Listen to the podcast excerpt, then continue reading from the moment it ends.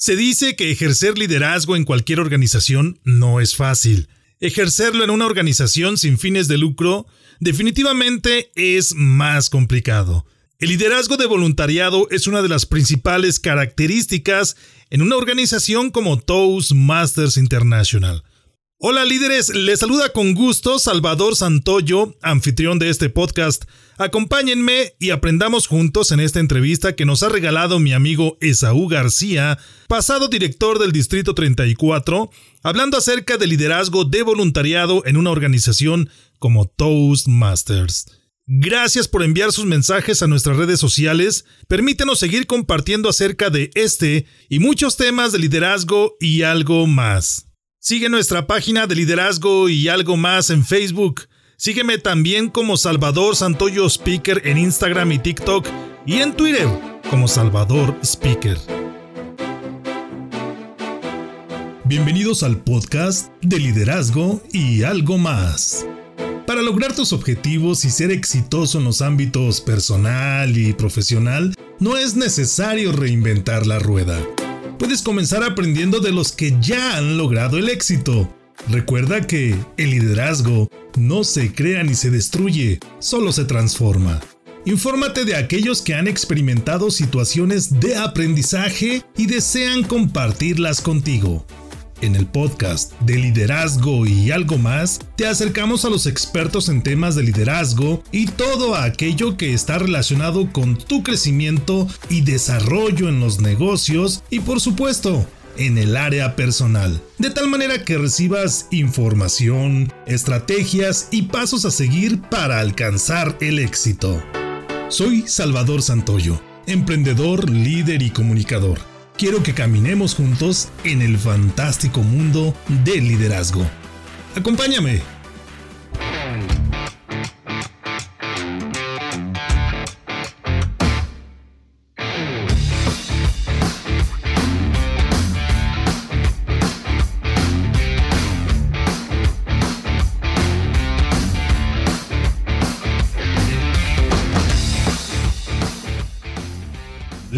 Muy buenos días, bienvenidos a De Liderazgo y algo más, donde el liderazgo no se crea ni se destruye, simplemente se transforma. Bienvenidos a un programa más donde tendremos la oportunidad de hablar acerca de un tema muy interesante con un invitado también muy especial, quizá ya por todos conocido. Te voy a pedir que nos escuches a través de nuestra página de Facebook de Liderazgo y algo más. También lo puedes hacer a través de nuestro podcast de liderazgo y algo más por Salvador Santoyo, a través de las diferentes plataformas de podcast que tú ya conoces. ¿De qué vamos a hablar el día de hoy? Estaremos hablando de un tema muy interesante. Estaremos hablando de liderazgo, pero una perspectiva diferente de liderazgo. Hablaremos pues de liderazgo de voluntariado. ¿Y con quién vamos a platicar el día de hoy acerca de este maravilloso tema de liderazgo de voluntariado? Vamos a platicar con una persona que es mentor de comunicación expresiva para altos mandos. Es pasado director de distrito de Toastmasters International. Pero ¿qué es Toastmaster y por qué esta persona que viene el día de hoy a platicarnos acerca del liderazgo voluntariado tiene el conocimiento y la autoridad para compartirnos acerca de este tema? Toastmasters es una organización sin fines de lucro cuyo objetivo es apoyar a los individuos, a las personas, pues, a que sean mejores puliendo sus habilidades de comunicación y de liderazgo. Hablaremos entonces del liderazgo de voluntariado y cómo este puede apoyarte en tus empresas para que se desarrolle tu equipo de trabajo, tus colaboradores y de esa manera puedas tener mejores y mayores resultados a través de un liderazgo de voluntariado que se puede por supuesto implementar en cualquier tipo de empresas. ¿De quién estoy hablando? El día de hoy nos acompaña Esaú García del Real. Esaú, muy buenos días, ¿cómo estás? Gracias por acompañarnos. Mi estimado Salvador, muy buenos días. Estoy feliz de estar aquí una vez más con ustedes y atento a esta temática que es muy importante porque incluso es funcional en el mundo empresarial. Claro, se puede implementar en cualquier tipo de empresa, cualquier tipo de negocio. Eh, Siempre hago la pregunta de quién es Esaú García desde la perspectiva de Esaú García. Platícanos brevemente, mi estimado Esaú, ¿cómo te defines tú ante las personas que nos escuchan en estos momentos? Gracias, mi estimado. Como me acabas de definir, soy un mentor de oratoria para altos mandos o de comunicación expresiva y como apasionado del conocimiento, del autoaprendizaje, del desarrollo y efectivamente del liderazgo de servicio. Excelente. Liderazgo de servicio, un par de palabras, bueno, en este caso tres palabras que definen una, una filosofía muy profunda de liderazgo y hablaremos por supuesto de ello. Y para comenzar y abrir boca, mi estimado, defínenos qué es para Esaú García el, el liderazgo de servicio. Liderazgo ya sabemos que es aquella influencia que se puede generar en las personas que te siguen hablando de manera general y muy someramente, pero liderazgo de servicio ¿Cómo pudiéramos definirlo de tal manera que sea entendible, que sea comprendido por aquellas personas que en estos momentos nos escuchan? Mira, es, muy importante porque existen definiciones ya establecidas y demás, pero lo más relevante aquí, Salvador, es entender que el concepto de servicio en realidad está en todo tipo de liderazgo, porque es un servicio. Liderar, a final de cuentas, se convierte en un servicio. Y si bien es cierto, por ejemplo, existen liderazgos formales o liderazgos donde eh, existe un sueldo para que sustenta el puesto de la persona, Ujú, aún así, en ese momento también hay un servicio. claro. ¿Qué es un servicio en ese sentido? Es simplemente el hacer algo por los demás. Así de simple. Ejercer, en este caso el liderazgo de servicio es ejercer eh, o dar lo mejor de ti por los demás. Ahora bien, Claro. no solamente es darlo, en ocasiones, eh, o no solamente es dar un servicio a cambio, por ejemplo, de un sueldo. En ocasiones, y lo vamos a ver en el liderazgo del voluntariado, es ofrecer el servicio entendiendo que no hay un sueldo. Claro. Se pudiera, de acuerdo a lo que me platicas, en algún momento, en, una de tantas reflexiones que tenía yo acerca del liderazgo, llegaba a la conclusión que el liderazgo de servicio o liderazgo de voluntariado, perdón, que el liderazgo de voluntariado pudiera sonar como, como una especie de, pleonasmo, es decir, al, ser líder, de alguna manera te conviertes, como decías tú, en un servidor de las personas. Y considero que va más allá del sueldo que puedes recibir por, por- por realizar una actividad o, por trabajar en una empresa donde tienes que ejercer liderazgo. Creo que el, voluntariado debiera estar implícito en la cuestión de liderazgo e incluso se pudiera llegar a, catalogar o a tomar como, como una especie de pleonasmo entre estas dos palabras o entre estos dos conceptos. ¿Qué piensas tú al respecto? Es decir, porque liderazgo de servicio, como, como tú lo dices, liderazgo de servicio es precisamente ofrecer la ayuda, el apoyo, una guía, eh, información, conocimiento a las personas que te siguen. ¿Cuál es la diferencia entre liderazgo de servicio y liderazgo de voluntariado? Sí, efectivamente, el liderazgo de servicio como tal, mi estimado Salvador, lo acabas de definir muy bien tú, es ofrecer algo a cambio de algo tal vez. Es decir, puede ser a cambio de una remuneración económica o un salario emocional o esa parte que nosotros conocemos como el sentirnos bien. A eso le llamamos sueldos o salarios emocionales. Claro. Existen diferentes tipos de sueldos o salarios o de remuneraciones, si no estamos hablando de un concepto eh, de asalariado como tal. Claro. En ese sentido, el servicio siempre se va a dar, y tú lo acabas de decir, ahí existe el pleonasmo, el liderazgo de servicio, pero también, por ejemplo, si no estamos hablando de liderazgo, estamos hablando de un profesional, un vendedor ofrece un servicio. ¿Sí Claro. me explico? Sin embargo, cuando enfocamos y muchas veces generamos la alegoría de liderazgo de servicio y liderazgo de voluntariado. Y entonces ahí empezamos a ver una diferencia un poco marcada. Le ponemos el adjetivo o, o utilizamos la palabra servicio como adjetivo para definir en primera un estilo de liderazgo. Y en Toastmaster vemos incluso las seis dimensiones del liderazgo de servicio, que si las observamos en su- y en su momento se puede, pues, se puede trabajar al respecto, si lo observamos, realmente son seis dimensiones que aplican en todo tipo o estilo de liderazgo. Y entonces viene el liderazgo de voluntariado, que también, tú lo acabas de mencionar, realmente todo el mundo tenemos la voluntad, ya sea en un puesto o ya sea sin recibir alguna remuneración económica. Sin embargo, cuando hablamos de liderazgo de voluntariado, estamos hablando de aquellos liderazgos o aquellos servicios que se dan sin ninguna remuneración económica. Ok. E- Es decir, como su nombre lo dice, de, manera voluntaria.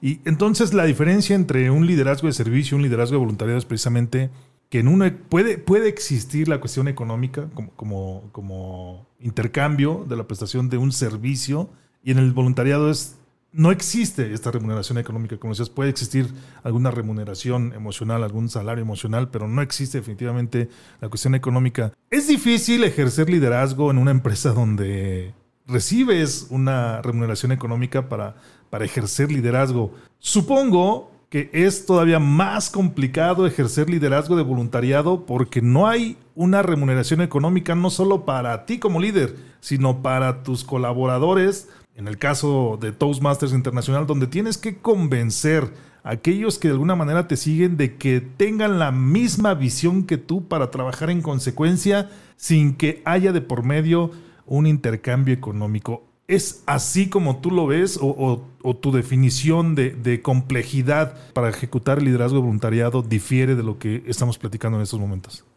Así lo veo, mi estimado Salvador, y de hecho hay algo muy importante que a veces se nos escapa.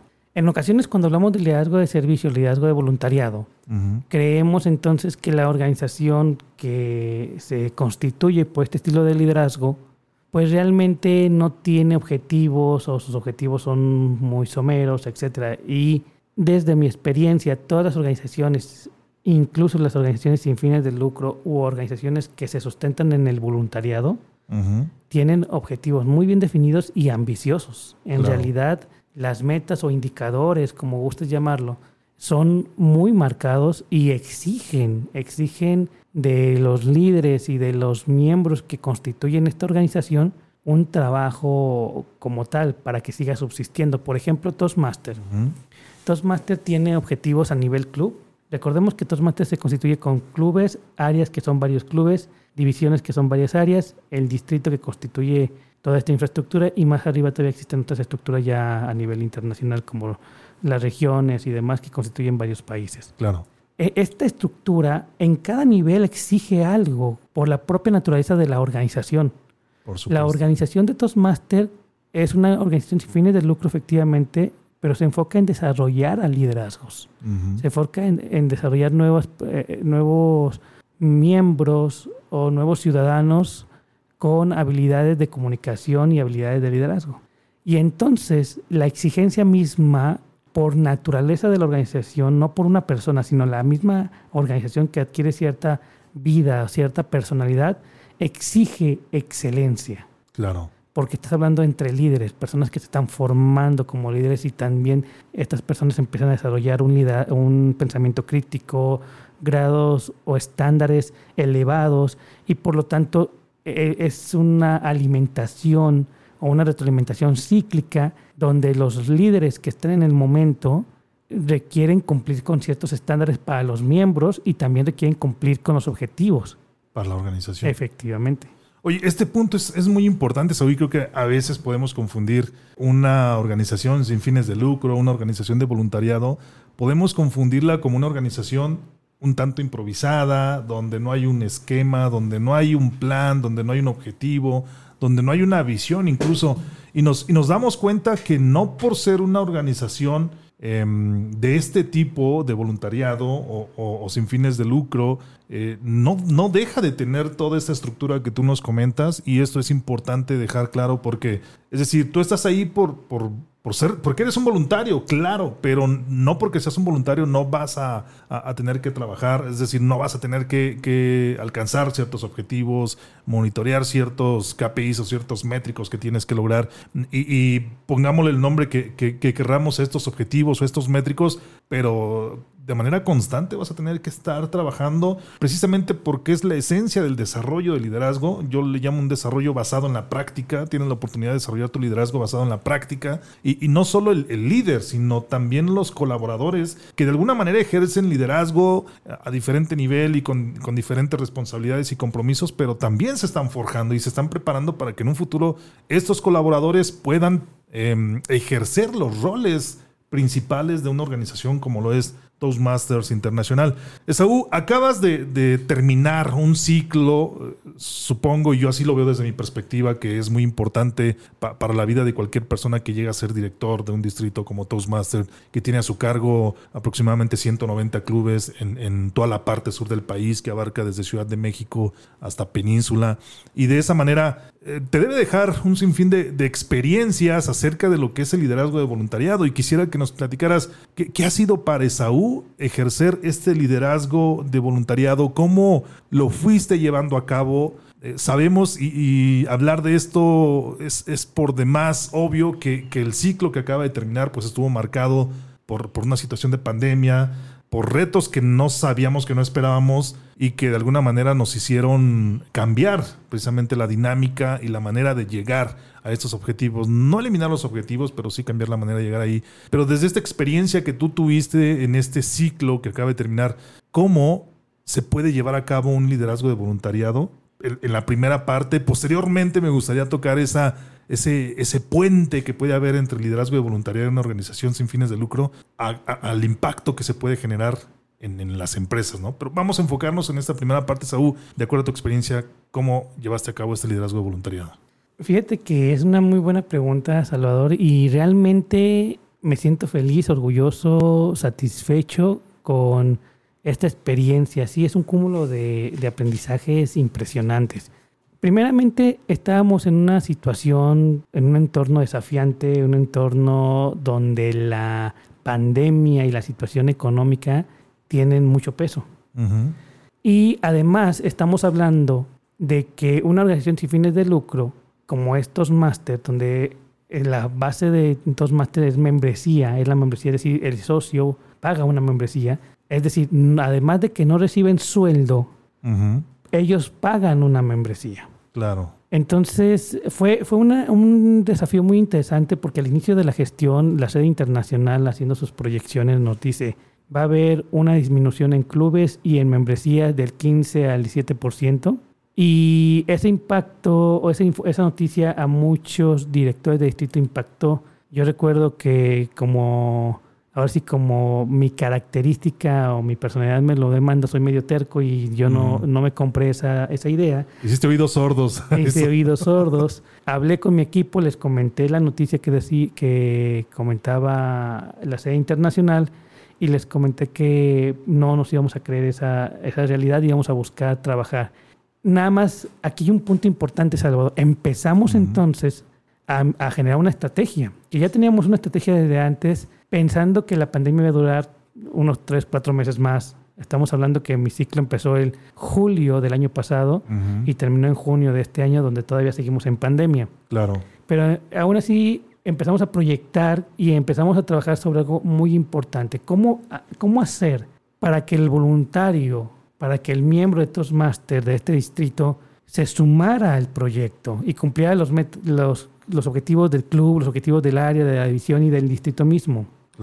Y entonces aquí hay algo muy importante, Salvador, lo que empezamos a, asimilar y a entender y que ya teníamos de una forma u otra porque tenemos mucho tiempo en esto, mi equipo y un servidor que estábamos en, esta, en ese momento gestionando, liderando el distrito, sabemos que Toastmaster cambia el mundo. Y cuando empezamos a entender eso, y casi siempre nos vamos a dar cuenta que las organizaciones de voluntariado dan un beneficio a la humanidad, empezamos a reestructurar una visión para nuestro distrito. ¿Qué, qué visión queremos, además de la visión de Toastmaster Internacional, qué visión queremos que se permee en los corazones y en los pensamientos de, de los miembros de este Distrito 34?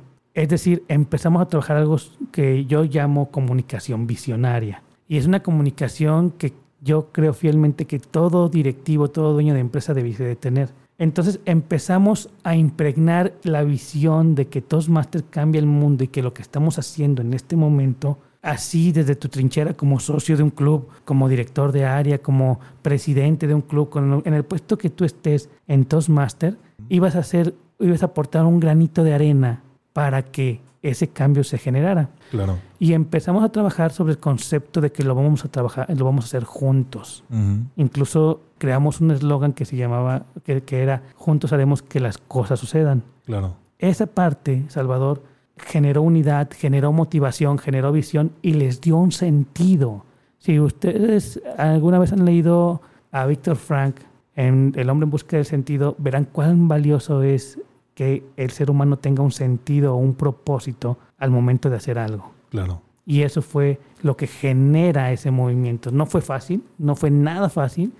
Eh, fue constante trabajo desde el 1 de julio hasta todavía finales de junio, el último de junio de este año y todavía parte de julio gestionar ciertos aspectos que ya no es propiamente eh, un mes mío, pero teníamos que generar la transición y demás al nuevo líder.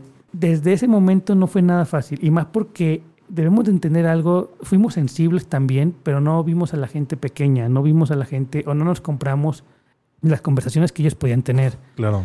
Vimos entonces, Salvador, que tenían una realidad económica ellos. Tenían eh, una situación de pandemia también ellos. Es decir, no pueden salir de la casa muchos, muchos quedaron desempleados. Entonces, ¿cómo pagar una membresía si primero voy a, voy a comprar para comer? ¿Me explico? Definían sus prioridades, ¿no? Definían prioridades. Pero cuando empezamos a trabajar sobre el concepto de todos juntos, entre nosotros nos empezamos a ayudar. Claro. Ah, hubo gente que consiguió trabajo por un Toastmaster, hubo gente que consiguió negocios por un Toastmaster.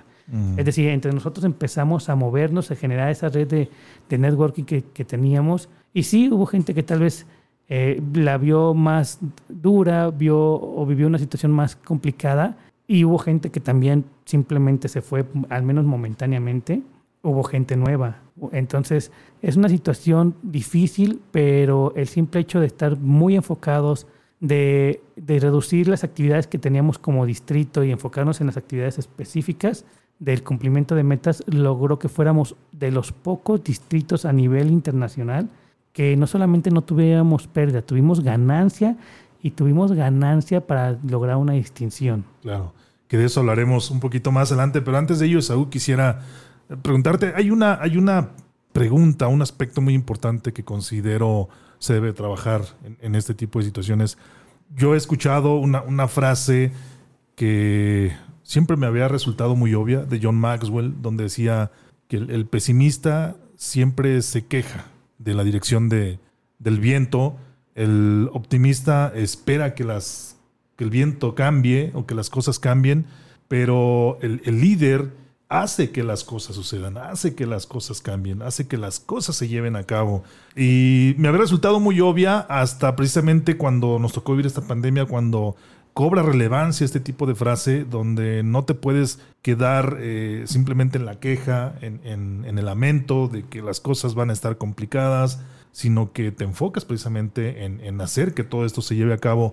Pero para ti, Esaú, sabemos que cuando inicia un nuevo ciclo hay una, o había, o existía una parafernalia de transición, donde pues todo mundo tiene la oportunidad de, vivir esa transición mediante eventos presenciales o algunas situaciones que, se llevan a cabo precisamente para despedir a los, liderazgos que, que, terminan su ciclo y darle la bienvenida a los nuevos liderazgos. Tú no tuviste la oportunidad de vivir todo esto emocionalmente. ¿Cómo Esaú afrontó esto? ¿Cómo, cómo puso eh, por delante precisamente la visión y, el liderazgo de, voluntariado sobre cualquier situación que se pudiera generar o que se conociera hasta ese momento que se llevaba a cabo, cómo Esaú afrontó esa situación donde dijo, ok, no vamos a tener eventos presenciales, no vamos a tener la oportunidad de, visitar, de saludar a nuestros socios, pero de alguna manera tenemos que hacer que esto se lleve a cabo. ¿Cómo Esaú afrontó esto y qué recomendarías para que se enfrenten en liderazgos, incluso afuera de Toastmaster, situaciones tan complejas como las que te ha tocado vivir? Salvador, Tú, tú me conoces ya de hace tiempo y tú sabes que yo tenía grandes planes presenciales, grandes eventos para mi gestión. Ninguno se llevó a cabo y sí, sí fue frustrante precisamente por, por esa situación. ¿Qué, ¿Qué es lo que pasa aquí? Y esto, digo, tal vez hablaremos más adelante, como dices tú, de, de cómo impacta esto en las empresas, pero sí quisiera mencionar lo siguiente. Esto aplica tanto para directivos tanto para líderes de organizaciones sin fines de lucro o de voluntariado como para líderes de empresas como tal. Claro. Si tú vas a tener un puesto directivo, en primera debes estar casado con la identidad de la empresa o de la organización. Debes de, de sentir esa visión, hacerla propia, apasionarte por ella. Si no te apasionas por ella, entonces es muy probable que los egos personales o que los caprichos personales se apoderen de ti. Claro.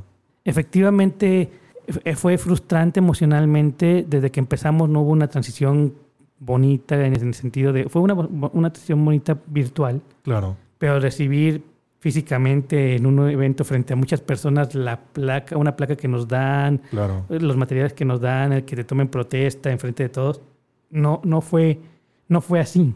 Sin embargo, eso pasa a segundo término, pasa a ser irrelevante, mi estimado, cuando tienes clara la misión y la visión de la organización y cuando esa misión, esa visión empatan con mi visión personal de, de Toastmasters y cómo yo veo a Toastmasters, que era lo que te comentaba. Si vemos la, la visión de, de Toastmasters, Toastmasters no te habla acerca del cambio del mundo a través de la comunicación. Mi visión por la experiencia que tengo, es que Toastmaster hace de este mundo un mundo mejor. Claro. Entonces, cuando, cuando empato las dos visiones y los valores se empatan y veo que vibro o que, o que estoy en sintonía con esa visión, con esa identidad y que estoy comprometido, lo creo fielmente, tengo la camiseta puesta, sé que mis decisiones, mis acciones van a tener un impacto, entonces todo cambia. Ahí es donde todo cambia, Salvador. ¿Por qué? Porque antepones el bienestar del distrito, que son los socios. O sea, el distrito mismo está constituido por los socios. Entonces, antepones el bienestar de ellos por todo. Y cuando decimos, los objetivos, si los objetivos del distrito se cumplen, se benefician los socios porque significa que hubo crecimiento personal, significa que hubo más, más individuos que se que unieron a, a esta familia de Toastmaster, significa que los clubes lograron sus metas y eso significa que trabajaron por ello y hubo desarrollo, hubo compromiso, etcétera. Entonces decimos, vamos a cumplir los indicadores de, esta organización y todo lo demás que no cumpla eso, Salvador, todo lo demás no importa. O, vaya, carece de un enfoque relevante porque son gustos, son vanidades en cierto sentido en, cierto sentido, digo, en, el otro son protocolos importantes, relevantes y demás. Pero cuando hablamos de, aquí mismo contigo, hablamos del entorno Buca. En, uno, en un capítulo, estamos haciendo un comercial aquí, amigos, para que escuchen ese, ese podcast. No se lo pueden perder. Liderazgo en un entorno Buca también, donde platicamos con Esaú García, lo pueden encontrar también en, en, los podcasts y por supuesto en nuestra página de liderazgo y algo más. Adelante, Esaú.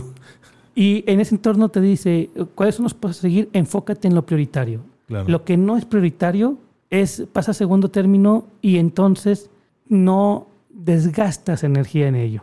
Y honestamente, Salvador, tú sabes que contra, vaya, a duras penas llegamos a ser distinguidos. Si nos hubiéramos desgastado en otros temas como eh, una organización de algún evento de manera presencial en este, en este momento, en este instante, tal vez no lo hubiésemos alcanzado porque nuestras energías, nuestro enfoque no estaba al 100% en los objetivos. Sin duda. Entonces, Saúl, lo que, lo que tú mencionabas es que de alguna manera la inteligencia emocional forma un, rol relevante para poder asumir y, trabajar en torno a los objetivos principales que abonan en el objetivo de, de, de Toastmasters Internacional. Y dejar de lado aquellas cuestiones que son importantes, pero que no abonan en la misma eh, cantidad o en la misma medida del resto de los objetivos. Hay una cuestión que platicabas hace un momento donde incluso la sede internacional de Toastmasters te decía, bueno, van a perder entre el 15 y el 17% de socios y de clubes por la cuestión económica que viene detrás de, la cuestión de salud. Y tú no compraste ese paradigma de entrada y lo hiciste permear en tu equipo de trabajo y por supuesto lo comenzaste a trabajar en, todo lo largo y ancho del Distrito 34. En esta cuestión, sin duda alguna, te encontraste con algunos socios o personas de mente débil o mente pequeña que decían es que no se puede, es que esto em, no hay dinero, eh, no puedo pagar mi membresía, no puedo hacer esto, no puedo hacer aquello. ¿Cómo trabajar para cambiar esa mentalidad, para romper esos, paradigmas de socios? Que, a los cuales se les cierra el mundo por una cuestión de este tipo. Y digo, no es para menos, digo, es una, fue una cuestión importante lo que sucedió no solo en nuestro país, sino en prácticamente todo el mundo. Pero cómo generar que las personas no piensen en ello, no piensen en lo, negativo, sino que piensen en algo que les puede llevar a solventar ese, ese obstáculo o esa situación especial? En primera, mi estimado Salvador, quiero, quiero enfatizar en algo importante. Al menos en Toastmaster, y lo creo fielmente en la mayoría de los casos, las personas que van en, o que no, no se suman al flujo de ideas de propuesta como tal, no son de mente débil ni de mente pequeña, porque vieras qué difícil es romper su paradigma. Son maestros. es decir, eh, tenemos, todo mundo tenemos creencias limitantes. Así les llamamos porque limitan nuestro crecimiento. Pero si fueran de mente débil, mi estimado, ese paradigma se rompería fácilmente. Y, en, la, experiencia que tengo ya en siete años, con entorno buca o con la situación que estamos viviendo o sin la situación que estamos viviendo, eh, me he topado con, con socios que por X o por Y no, no buscan estirarse un poco para lograr las metas o los objetivos y buscan cualquier tema. Cuando hablamos con ellos de manera personal, o cuando yo he hablado con ellos de manera personal, me doy cuenta que no, no hay una mente débil ahí. Están muy ensimismados en que no se puede y no se puede y no se puede. Calzonudos, dijeran en mi rancho. Efectivamente. Entonces, y es parte de una personalidad y también son parte, eh, eh, estos socios son parte del ecosistema de Toastmaster y hacen que Toastmaster crezca, porque a mí en lo, personal me hicieron madurar. Como director, en primera, aunque yo fui accesible para todo el mundo, en mi gestión todo el mundo tuvo mi teléfono, todo el mundo tuvo mi... Y, sí recibí muchas llamadas y sí recibí muchos socios donde había un pensamiento limitante, un, un pensamiento, una situación de, lo podemos llamar de, una experiencia no afable, pero también me di cuenta que ellos no siempre son así, que a veces son momentos de emociones pesadas, como le llamo yo, que se arraigan. Y cuando hablas con ellos o simplemente los escuchas, ellos mismos encuentran la solución, etc. Es decir, existen socios que ellos mismos encontraban la solución que solamente necesitaban un desahogo. Claro, escucharlos. Efectivamente. Existen socios que no, que siguen en una creencia, porque aparte de la transición, también tuvimos, aparte de esta situación económica y, esta situación de pandemia, también tuvimos una transición de un sistema tradicional a un sistema nuevo que es 100% virtual y había personas que no estaban acostumbradas a la virtualidad y que querían el sistema tradicional o incluso había socios que dijeron no voy a sesionar virtualmente hasta que regrese presencialmente. Claro. Entonces, este tipo de situaciones son los, las que, a las que nos enfrentamos. Yo me enfoqué, si toda la persona que me habló lo atendí porque tal vez tenía el tiempo, porque tal vez tenía la fuerza necesaria. No estoy diciendo que sea una excelente práctica o que sea una mala práctica. Habrá personas, habrá directivos que digan, yo no tengo el tiempo para atender a todos los colaboradores que tengo, tengo, no sé, 1.500, 2.000. Nosotros en el distrito teníamos en ese momento 2.700 y terminamos con un poquito más de 3.000 miembros. pero, pero esa decisión será de cada quien. Lo que sí es importante para el director, el CEO, el dueño de una empresa, es que sus manos derechas, sus gentes de liderazgo, sus directivos, sus gerentes, etcétera, sus mandos medios, sus mandos medios, sus altos mandos, etcétera, sí deben de ser atendidos por él. Claro. En su escala, vaya. Si hay un directivo que tiene varios mandos medios, primero va el directivo, obviamente. Y a mí personalmente me tocó enfrentar varios directores de área y varios directores de división con emociones o con pensamientos o en momentos donde hubo una complejidad emocional, donde hubo tal vez eh, un no, no puedo, qué sé yo. Tuve la ventaja, la oportunidad que al menos mi director de división, en la gran mayoría, en, todos, en la gran mayoría del tiempo, jamás se quejaron de la situación. Eh, eh, inmediatamente se pusieron el chip de vamos a trabajar por esto, lo vamos a lograr, etcétera. Pero sí hubo una situación donde una, una directora de división simplemente tuvo que salir. Claro. Entonces llega el punto donde aquí como director debes de tomar decisiones y saber si la persona está preparada para vivir la situación que estamos viviendo o no está preparada para vivir la situación que estamos viviendo. Y esa es una. Y otra, la actitud. Es importante. Y tú como director, en el, o en mi caso como director de distrito, me tocaba escucharlos y me tocaba empoderarlos constantemente, constantemente. Yo tenía reuniones con ellos eh, de manera periódica para ver cómo iban, etcétera, director de división, directores de área, veía una área que no estaba rindiendo como debía, hablaba personalmente con el director de área Y todas estas conversaciones, lo que jamás hice y lo que yo, ahí sí uso la palabra jamás, mi estimado, Ujú. jamás me compré, jamás me compré las conversaciones limitantes. Claro. Nosotros como directores, en su momento debemos de saber o debemos de ver que las gentes que están con nosotros ahí, Salvador, sean personas que tengan en su mente, en su chip, en su, en su mindset, hoy en día esta palabra que está de moda, Claro. que, que, que tengan muy definido que el líder es aquel que es más grande que la circunstancia. Si la circunstancia va a ser más grande que él, ese líder en este momento tal vez no es, no es el adecuado para ese puesto. Deja de ser líder, ¿no? O deja de ser tal. Sí, efectivamente. Entonces, aquí es donde nos enfrentamos a esa situación, cómo trabajamos con ellos, escuchándolos, no comprándonos las ideas, siendo empáticos, entendiendo la situación que cada, cada persona eh, vivió. Hub- Hubo varios directores de área que también salieron por situaciones que fueron más, más grandes que ellos Claro. en ese, en ese momento. Y es entendible, insisto, aquí ni nos tomamos las cosas personal, ni juzgamos a nadie, se entiende, se busca a alguien más y listo. O sea, no puedes tener corazón de pollo en una situación de crisis y decirle, bueno, ahorita va a aprender y demás. No, a ver, puedes, no puedes, quieres, no quieres, te apoyamos o no te apoyamos. Eh, ¿Sabes qué, Saúl? Mi situación económica no me lo permite. Excelente, vamos a buscar a alguien más, tranquilo, te vamos a apoyar como socio, tú dime qué vas a hacer, etcétera. Hubo muchos hubo algunos directores de área que, que se bajaron como director de área, pero que siguieron como Toastmaster y que abonaron como Toastmaster. Ujú. Y tengo el caso específico de uno, todo por, por el apoyo, por jamás juzgar, por, por hacer esa transición suave Claro. de, ¿sabes qué? Déjalo ir, no es el momento para él, pero no, no lo corras, no lo lleves. Llévalo a un club, llévalo a Toastmasters, ábrele las puertas, dile que aquí sie- siempre se va a hacer su casa, etcétera. Él se fue momentáneamente de Toastmasters, a los meses vuelve para abrir un club.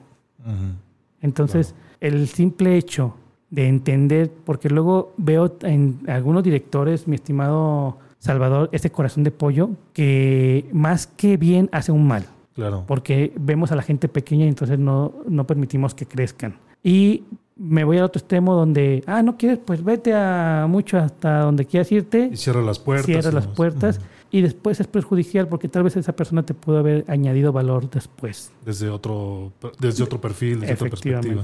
Rápidamente, Saúl, antes de, de retirarnos, eh, ¿cómo trazar un puente entre liderazgo de voluntariado y una empresa con fines de lucro? ¿Cuáles son esos beneficios que tú puedes observar desde tu óptica que aportan a, a una empresa, cualquiera que sea, eh, teniendo una base de liderazgo de voluntariado? Hace poco, hace un par de días, tenía una conversación con un dueño de una empresa que aquí en México es un poco grande, tiene 18 sucursales, etcétera. Y hablábamos de, de su hija. Ujú. Hablábamos de su hija, donde ella, donde él decía que quería desarrollarla en el liderazgo. Le comentaba que si era así, yo le recomendaba que la metiera a una organización sin fines de lucro que fuera escalando. La hija apenas eh, va a cumplir los 18 años, entonces es momento para irla formando. Claro. ¿Por qué Salvador? Imagínate, en el distrito teníamos inicialmente 2.700 eh, miembros o socios aproximadamente, más o menos, y son 2.000 personas que tuvimos que liderar sin, sin sueldo, en un entorno desafiante, en un entorno donde hay crisis, pandemia, en un entorno donde Toastmaster todavía venía con una transición de un sistema tradicional donde había manuales físicos a un sistema digital, en donde hay- en Toastmaster había varias generaciones, como las empresas tienen varias generaciones, donde hay colaboradores que incluso van implementando algún sistema, algún software, algún RP, algún CRM, algún X, y hay gente de tradición en su empresa que tiene 20, 30 años que no está preparado para ese cambio. Claro. Asimismo, en Toastmaster vivimos estas situaciones. ¿Y cómo hacerlo? ¿Cómo lograr el cumplimiento de las metas y sobrepasar un poco ese, ese cumplimiento si no tienen sueldo? ¿Cómo convencerlos? ¿Cómo convencerlos, enamorarlos, motivarlos, inspirarlos para que las cosas sucedan precisamente? Entonces se convierte en primera instancia en un entrenamiento de liderazgo. Y si lo ves así, es el mayor sueldo que te puedes, que puedes recibir. Si ves, por ejemplo, una organización sin fines de lucro de voluntariado como una escuela de aprendizaje, donde tú te vas a preparar, donde incluso vas a invertirle, pero así como le inviertes a una universidad, los miles de pesos, cientos, miles de pesos y demás Claro. para que te formen.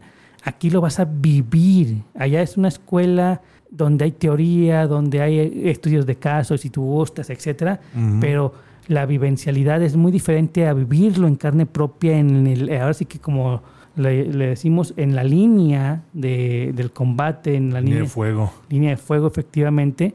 Ahí vivirlo, ahí empiezas a formarte, empiezas a generar un temple, un carácter, empiezas a visualizar la importancia del trabajo en equipo, la necesidad, porque al ser voluntariado, al no haber sueldo, necesitas generar conexión con los demás, empatías, relaciones estratégicas, etcétera. Claro. Entonces, en primera instancia, es entender que es una formación. En segunda, ¿cómo hacer este puente? Si se logra aquí, se puede lograr allá. Si se logra en un lugar de voluntariado, en tu empresa donde tú manejas sueldos, se puede lograr. Entonces, si tú te compras la idea de que la situación está siendo más grande que tu negocio, que la situación está siendo más grande que, que los colaboradores y que tus líderes, entonces así va a ser. Claro. Aquí debemos de cuidar mucho, Salvador, el punto de la identidad empresarial y de la visión. ¿Cuál es la mayor enseñanza para el director, el dueño de la empresa, el CEO? Para mí, desde mi punto de vista, valga la redundancia, es entender cuán importante es generar una comunicación visionaria tan poderosa que los colaboradores puedan hacer la propia, asimilar el sentido o el propósito que ellos tienen en la empresa para que den lo mejor de sí. Claro. Sin duda. Entonces, eso es lo más importante desde mi punto de vista. Y estar retroalimentando, estar dando soporte. El liderazgo, las prácticas que se adquieren en el liderazgo de servicio y en el liderazgo de voluntariado se pueden llevar fácilmente a un liderazgo Profesional. formal, empresa. ejecutivo, etcétera, ¿no? Empresarial. Decía Maxwell que es un fenómeno interesante el que un líder de, un- una, de una organización voluntariada y hace la transición a una organización con fines de lucro, se le va a facilitar mucho el liderazgo. Claro. Pero casualmente o paradójicamente, si un líder de una organización con fines de lucro va a una organización sin fines de lucro, no siempre resulta porque no está acostumbrado a ese tipo de liderazgo. Claro, por supuesto. Oye, y un aspecto muy importante también es que en Toastmaster tienen la oportunidad de practicar, de tomar decisiones sin poner en riesgo algún capital, cosa que en las empresas una mala decisión te puede llevar a, una pérdida de miles, millones de pesos quizá.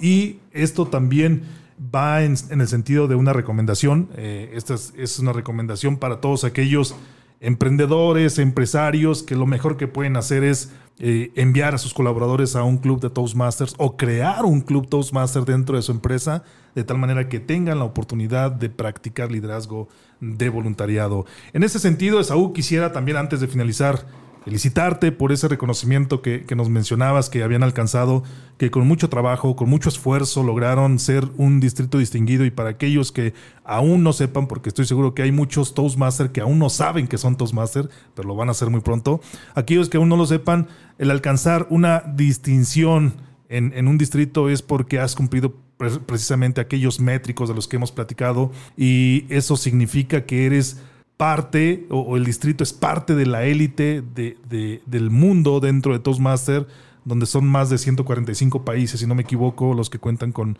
con clubes o donde existe Toastmaster. Entonces, ser, estar dentro del top 10 o del top 15 a nivel mundial, no cualquier distrito lo hace, y menos en una situación de pandemia. Esaú, felicidades por este logro que has obtenido, sin duda alguna, pocos lo realizaron, y bueno, y, y dentro de esos pocos estás, eh, está este equipo de trabajo liderado por ti. Felicidades.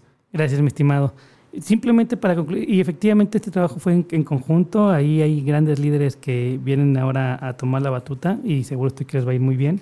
Simplemente para concluir, mi estimado Salvador, y agradecer también el, el espacio en, esta, en este podcast que siempre, o en este programa de radio que siempre me es grato asistir con un gran amigo, es a manera de conclusión, como directivos también nosotros debemos dar lo mejor de nosotros, apasionarnos con la misión, la visión de la empresa o la organización en la que estamos. Si no vibramos, si no congeniamos al 100%, siendo tú la máxima cabeza, la máxima autoridad, entonces ahí sí hay algo que tal vez necesites analizar en su momento.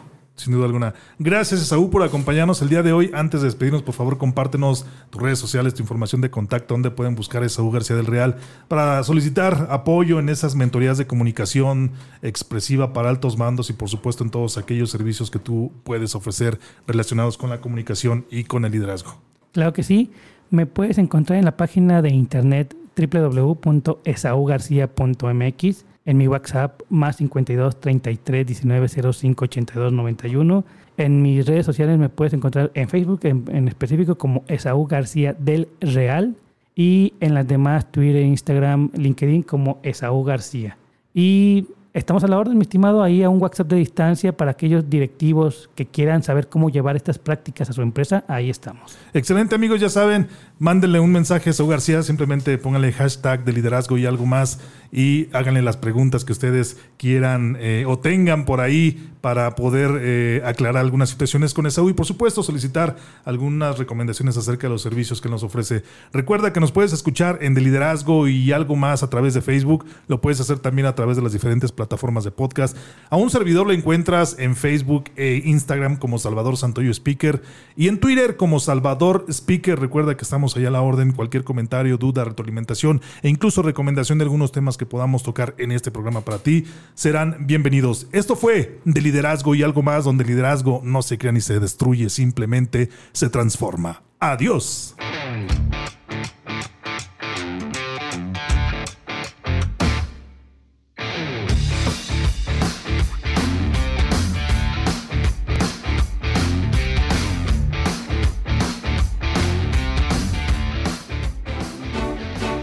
Gracias por escucharnos en este Tu Podcast, donde hablamos de liderazgo y algo más.